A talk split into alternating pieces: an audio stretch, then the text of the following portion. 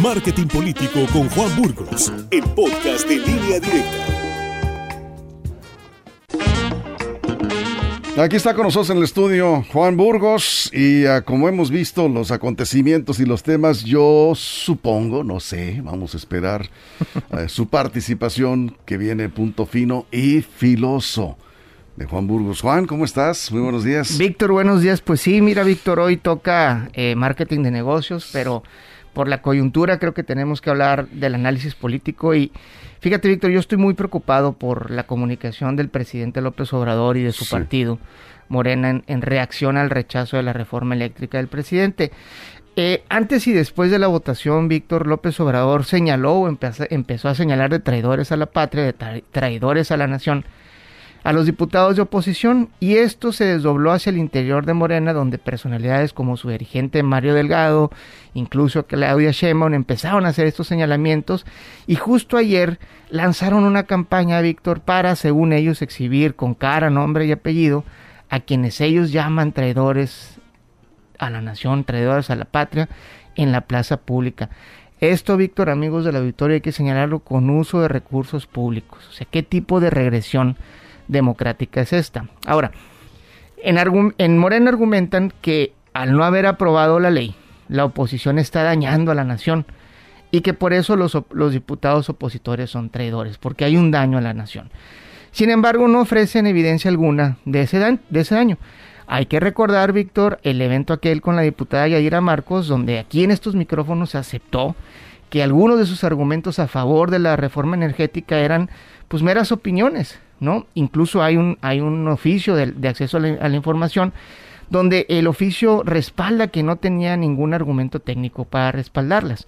Ahora, también en Morena pierden de vista que hoy por hoy la oposición unida tiene más votos que Morena en el Congreso, no así más curules, pero sí más votos. Son 23 millones de PRI, PAN, PRD y MC contra 21 de Morena, ¿no? Que son del Partido Verde, Morena y el PT, ¿no? Entonces, realmente aquí la mayoría ahora sí se impuso, se juntó la oposición que a veces vota desbalagada, pero ahora sí se impuso. Entonces, bueno, ¿por qué es peligroso esto? ¿No? ¿Por qué, esto no es el típico eh, pleito entre políticos, dirán algunos, esto no será retórica de comunicación del presidente como lo que acostumbra hacer. Claro, claro que lo es, Juan. No, no, amigos del auditorio, les voy a decir que esto va mucho más allá. Y ha sido un proceso de polarización, de división entre los mexicanos que, si analizamos la historia, nunca termina bien. Esto ya ha pasado en otras, en otras ciudades, en otros países, y nunca termina bien.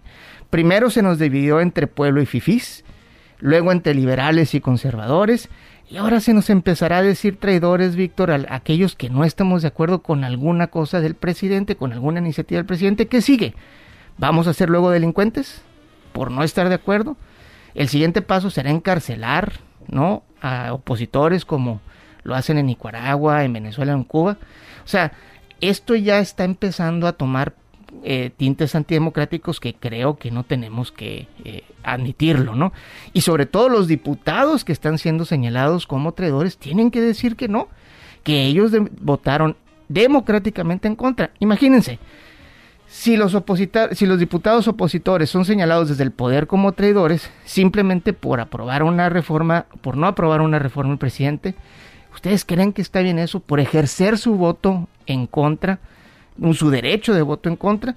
Ahora, ¿se imaginan, Víctor, amigos del auditorio, si Peña Nieto Calderón les hubiera dicho traidores a quienes votaron en contra de sus reformas, ¿qué hubiera pasado? Se los dejo de tarea. Habrá que revisar la historia Habrá que revisar la historia de este tipo de discusiones en la Cámara de Diputados si no ha habido ese tipo de señalamientos. En la Cámara sin duda, pero vamos a hablar del presidente y su megáfono. Sí. ¿Alguna vez Calderón o Peña Nieto le dijo traidor a la fracción de Morena o del PRD en su caso cuando votaban en contra de las reformas? No, están en su derecho. Ahora, cuando, cuando se dice traidor es porque hubo traición perdón por la, pero ahí, va. Y si hubo traiciones porque a algo se habían comprometido y no cumplieron, esa es una traición. O eras aliado y ahora no eres aliado. Pero entonces, a ver, la traición a la patria. López Obrador es la patria. No, por supuesto que Ah, no. bueno, es el presidente de la República. Claro. Entonces, Sí. ¿traiciona al presidente? Bueno, a lo mejor sí. Puede ser. No, puede ser, Pero eso no, no, lo sabemos. pero no. no. le están diciendo traidor al, a- al presidente. El presidente puede decir lo que quiera. el pre- a ver, aquí Sí. estaríamos, aquí, estaríamos diciendo o asumiendo que el presidente es la patria. Y si el presidente es la patria, entonces estamos en un país que no es democrático, es No, el país no, de un no, hombre. El presidente no es la patria. Bueno, entonces no son traidores a la ¿Cómo? patria. No, no, por supuesto que no. Entonces, ¿por qué? O sea, no debemos de normalizar esto. Está bien que haya discusión, está bien que haya debate, está bien no estar de acuerdo, para eso somos una democracia. Pero si vamos a estar haciendo escarnio público de aquellos que están en contra o que no están de acuerdo del presidente, pues entonces al día de mañana a ti también te van a decir traidor, a mí me van a decir traidor, porque no podemos estar de acuerdo en todo, Víctor. No es esto. Pero no estar de acuerdo no es un delito. Bueno, Traidor a la patria, acción a la patria sí es un delito. ¿Y, y qué tal Sí. si de repente lo quieren hacer delito? No, bueno, Ah, tendrán bueno. que modificar la constitución. Ah, bueno, pues Y para eso no tienen Vamos a ver, vamos a ver, vamos Sí. a ver hacia dónde va. el chiste, el chiste de esto creo que es un debate que sí se tiene que tener, Claro. ¿no? Y Sí. creo que tiene que, sobre todo, tener un marco de respeto Sí, y el supuesto. respeto a disentir. Por supuesto. Y si no tenemos el respeto a disentir, entonces no tenemos nada. Por eso creo que es importante que no se le señale a aquel que está en contra o en desacuerdo a las intenciones del presidente o del gobierno en turno como traidor. Es muy peligroso. Pues es lo que viene. Ya esa es la estrategia, ya la mostró Morena. No, no, hay una Van- campaña. Van con toda esa campaña. Hay una campaña. sí, Entonces, creo que mejor sería, en todo caso, que ellos explicaran sus razones técnicas por las cuales va a haber un desfalco a la nación, va a haber un daño a la nación a través de no haber, este, vaya, aprobado la, la reforma.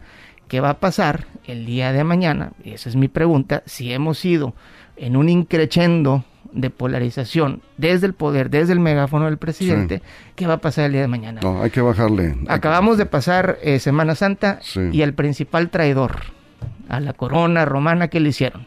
Bueno, ya lo sabemos. Ah, bueno. No, no entonces, es para tanto. Entonces, no lleguemos a esos No, extremos y vamos diciendo las cosas como son, Con respeto. con respeto. Así es, totalmente de acuerdo. Juan, muchas gracias. Muchas gracias, Víctor. Sus comentarios Por favor, bienvenidos. con respeto, pueden decir usted lo que quieran. a Ah, bueno, en Twitter sí, de sociales. repente no me respetan No, tanto, pues por pero eso- por los eso- escucho y los por veo eso a estamos todos. como estamos, por las benditas redes sociales, es que se dice de todo ahí. Bueno, pero mi pues, Twitter, arroba Juan Burgos, mi Facebook es facebook.com diagonal Juan Burgos y mi correo electrónico es juanesburgos arroba gmail. Órale. Muchas gracias, Víctor. Un saludo a todos Sinaloa. Gracias, Juan. Gracias, que te va muy bien. Es nuestra sección de marketing. Marketing Político con Juan Burgos, el podcast de línea directa.